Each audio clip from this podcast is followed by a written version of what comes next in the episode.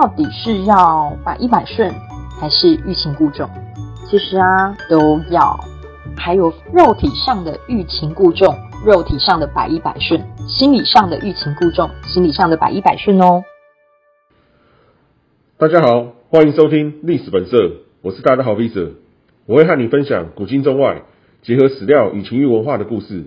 你会发现，历史本来就很情色。上一集我们谈到赵飞燕欲擒故纵征服西汉成帝的爱情故事。事实上，与姐姐赵飞燕共事一地的赵合德，床上的肉体武功与欲擒故纵的心理策略，比赵飞燕还要高明。今天我们就来讲赵合德与汉成帝的性爱故事。在讲赵合德与汉成帝的性爱故事之前，我们先用史家，同时也是文学家博洋的文字。来介绍一下赵飞燕与赵合德这对姐妹花。博洋强调，中国历史上有四大美女，赵飞燕是其中之一。她以能够在掌上起舞、体型瘦弱闻名于世。她与体型丰满的杨玉环前后辉映，两人占了四大美女中的两席。可是赵飞燕的妹妹赵合德其实却更惊人，她是美女中的美女，但是因为赵飞燕是姐姐。而且又被封为皇后，所以才一直没有被史学家提到台面之上。事实上，真正把西汉皇帝成帝玩弄于股掌之间的是赵合德。从赵合德的强大爆发力，可以推测他一定有着万种风情。他叫西汉成帝杀亲生之子，西汉成帝就杀亲生之子。他叫西汉成帝断绝除了他姐姐之外的所有外遇，西汉成帝吓得不敢认账。赵合德布下了天罗地网，保护他姐姐跟其他男人上床。西汉成帝以皇帝的威风，竟然必须装聋作哑。伯阳因此结论：赵合德为全世界所有的女性做出了征服男人的技术示范。当然，主要的是床上武功。因为有此结论，伯阳在他写的《伯阳版通鉴纪事本末》第四集中，就以此为书名。命名为床上巨星赵合德。东汉班固所著的《汉书》里面记载，赵飞燕得到西汉成帝宠幸之后，有福姐妹同享。他向皇帝推荐自己的妹妹赵合德入宫，妹妹更得西汉成帝的宠幸，同样获宠，封为婕妤，姐妹花跪请后宫。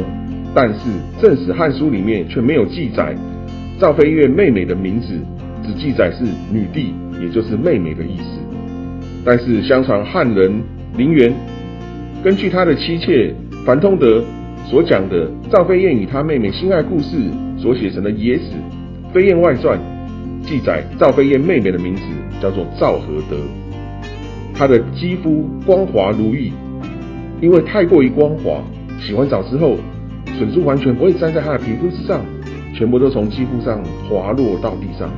善于唱歌，歌听好听。作者相传为西汉刘歆，也有人说是东晋葛洪的《西京杂记》里面记载，赵合德的身材骨架瘦弱腰细，但是胸部丰满，笑起来特别迷人。《飞燕外传》大书特书，赵合德潜心学成赵家祖传同主性爱养生的秘方，练成了征服男人的床上武功。赵合德入宫之后。对汉成帝施展各种床上武功的招式，让他欲仙欲死。汉成帝大悦，迷上赵合德全身无所不迷的肉体，盛赞他的肉体就是自己的温柔乡，强调小三战合德的肉体之中终老一生。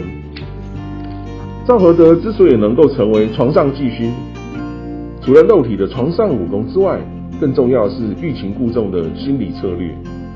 《飞燕外传》记载这么一个故事。出狱不如的赵合德，晚上点着蜡烛洗澡，汉成帝暗中偷窥，侍女发现之后，跟赵合德说汉成帝在偷看哦。他知道之后，披上了浴巾，叫侍女吹灭蜡烛，不让汉成帝看。第二天，汉成帝为了要继续偷窥赵合德洗澡，他用黄金贿赂侍女，叫他不要跟赵合德说。但是侍女为了赚取黄金。每次发现汉成帝偷窥，就会对赵合德通风报信。他知道之后，立刻就披浴巾、吹蜡烛。汉成帝只能再给侍女黄金。侍女就会对赵合德说：“皇帝已经走喽，没有偷窥。”赵合德就脱浴巾、点蜡烛、全裸沐浴。汉成帝看到兴奋的时候，侍女为了多赚一点黄金，我又跑去跟赵合德说：“汉成帝又跑来偷看你喽。”他又披浴巾、吹蜡烛，汉成帝只能再给侍女黄金。赵合德就这么一披一拖的欲擒故纵，引得汉成帝无限遐想。当然。这个侍女也因为这样子赚了大笔的黄金，一个晚上可以赚取一百多个黄金。汉成帝年轻的时候野外打猎，被大雪冻伤了私密处，以致阳痿。但是每次他只要握着赵合德的脚，就能够勃起了。但是赵合德却一直动来动去，不想让汉成帝一直摸他的脚。有人就劝他啦：“汉成帝宠幸你，是因为摸你的脚能够治他的阳痿。”这是老天赐给你的福气耶！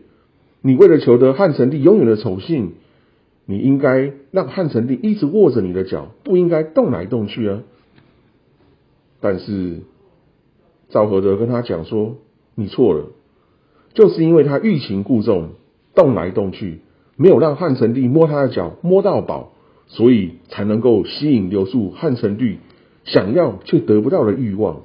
如果他不动，一直让汉成帝摸到宝。”摸他的脚，汉成帝早就会玩腻了，早就离他远去。《野史飞燕外传》记载，皇宫的御医拿着春药肾虚胶给赵合德，强调男女共用此胶，久坐不败，如胶似漆。但是因为功效很强，一个晚上只能吃一颗。结果呢，有一天晚上赵合德喝醉了，他一个晚上给汉成帝吃了七颗。他们痴痴笑着，一夜七次郎，做了七次。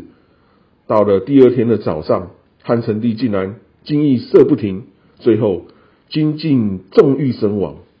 但是正史《汉书》记载，随和二年，身体向来勇健的汉成帝，早上起来打算穿裤子跟袜子，突然之间手无力，拿不起裤子，拿不起袜子，全都掉落在地，无法说话，不久就过世了。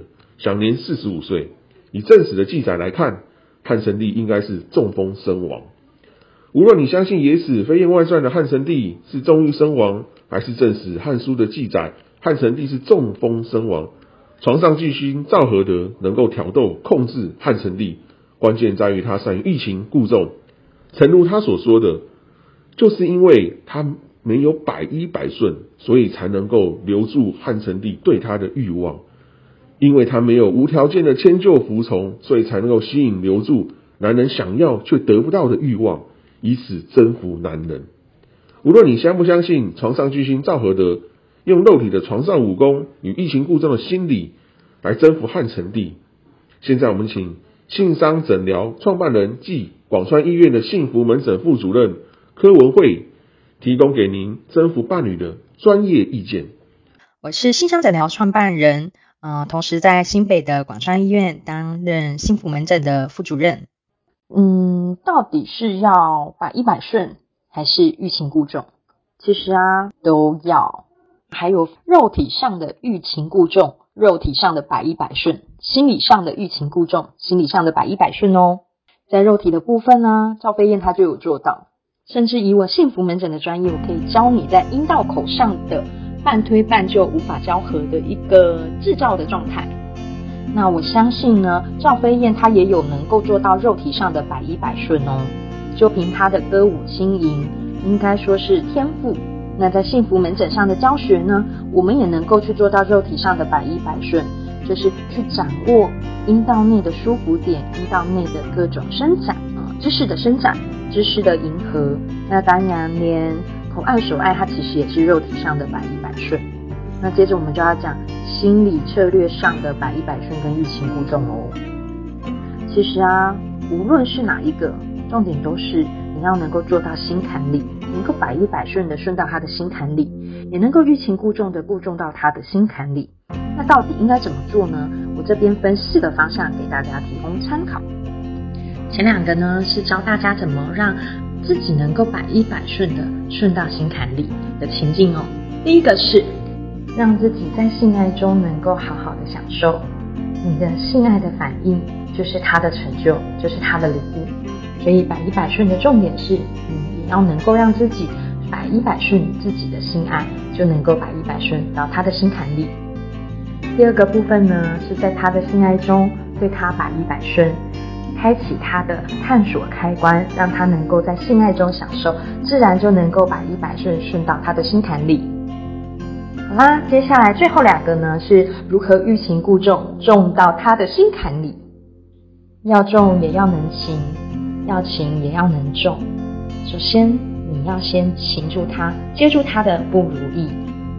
这时候，你就应该给他一个深深的拥抱。如果他透露了他的不如意，那么你千万不要指责他哦，而是要同理他的无力，接住他的无力，甚至是告诉他，其实你也有你在性爱中无力的地方，让他能够放心下来之后，事后我们再来解决他在性上面的问题。所以啊，我这边的欲擒故纵其实是更高级的欲擒故纵哦，因为有很多个案，你可以迎接你们的美好，但是你更要的是共度你们的不美好。接着我们再来好好的解决问题，找专家来协助。接着我们要讲到我们的最后一个喽，如何欲擒故纵到心坎里的日常小法宝，让他能够接住你的不如意。满足他的被需要的需求，像我举我自己的例子，我最近呢就会跟我老公说，我写论文压力好大哦，我很沮丧，甚至连自慰的一个状态都没有了。OK，这个时候好像是我是一个比较不如意、比较示弱的状态，但其实我是希望他能够包容我，嗯，可能真的写论文压力比较大的这两三个礼拜，没办法迎合这个性的需求。如此一来啊，我可以让他呃包容我的状态，甚至也满足他觉得他有被需要，他能够接住我不如意状态的感觉。这是一个欲擒故纵中到心坎里的一个小例子。好了，我来总结一下心理策略这个部分：百依百顺呢，要能够享受自己的性，能够让他享受他的性；欲擒故纵呢，能够接住他的不如意，也能够让他接住我的不如意。好，最后总结一下主持人的提问：到底该选择百依百顺还是欲擒故纵？答案是两个都要。因为啊，性爱它是要刻意经营的，它要能够永续经营下去。所以，其实赵飞燕呢，她无论是在肉体的技巧跟心理的策略，我觉得她都有做到百依百顺，也做到欲擒故纵哦。好，以上我就针对我的临床经验，提供给大家一点小小的建议喽。如果还有任何的问题，欢迎到 FB 输入“幸福夫妻”，就可以找到我做任何的性相关的提问哦。我是幸福夫妻的柯文慧，所以有关幸福的问题，欢迎来找我咨询哦。欢迎上阿信官网阅读完整文字版，关键字搜寻“阿信最懂你的亲密顾问”。